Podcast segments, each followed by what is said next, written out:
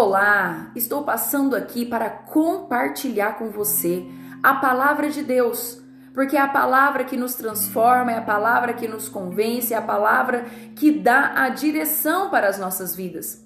Estamos vivendo um tempo de muitas dúvidas, de muitas adversidades, de muitas incertezas. E eu quero dizer para você que nós precisamos ficar alertas, porque o inimigo das nossas almas quer tirar de nós aquilo que nós temos de mais valioso, que é a salvação. E quero compartilhar com você um texto que está em 2 Coríntios, no capítulo 11, no versículo 14, que diz: E não é de admirar, porque o próprio Satanás se transforma em anjo de luz. Olha isso! O próprio Satanás se transforma em anjo de luz para enganar, se possível, até os escolhidos. E para que nós não sejamos enganados, precisamos conhecer a palavra de Deus. Então eu vou falar com você nesse momento sobre as armadilhas de Satanás. Como Satanás consegue dominar as pessoas.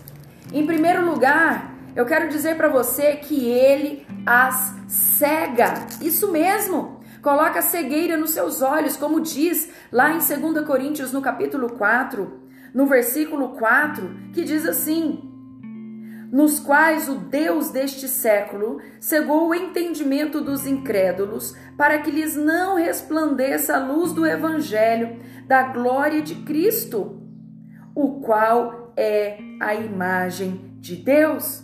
Veja isso.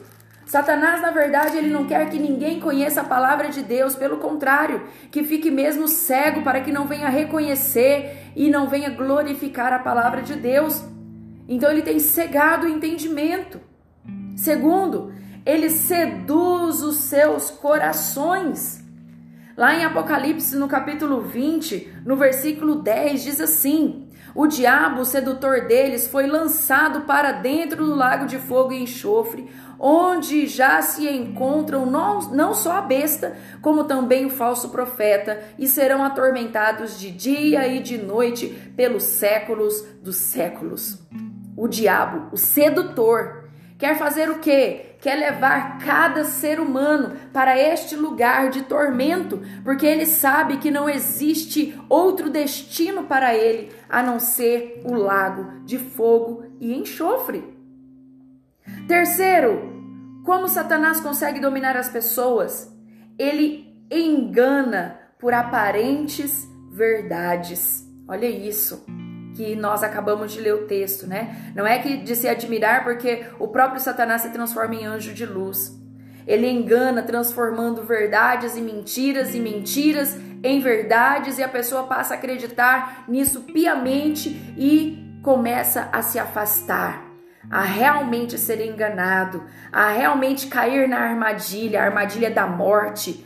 E nós precisamos estar alertas, nós precisamos estar vigilantes para que nós possamos ser encontrados pelo nosso Deus, limpos e irrepreensíveis na volta do nosso Pai, do nosso Deus Jesus Cristo de Nazaré. Aleluia! Que você possa compreender isso e que em nome de Jesus o Senhor venha fazer na sua vida infinitamente mais. Sabe como Satanás consegue dominar as pessoas? Ele as tenta com engodos deste mundo, sim, com rações, com coisas que venham mesmo chamar a atenção. Olha isso na palavra de Deus, Efésios 6, versículo 11. Revestivos de toda a armadura de Deus para poderdes ficar firmes contra as ciladas do diabo. Ele tem lançado ciladas para te enganar, para nos enganar. E quinto e último, ele a segura sob seu domínio. Ele não quer que ninguém conheça verdadeiramente o Evangelho. Olha só em Atos 26, 18. Veja isso. Para lhes abrires os olhos e os converteres das trevas para a luz e da potestade de Satanás para Deus, a fim de que recebam esses remissão de pecados e herança entre os que são santificados pela fé em mim.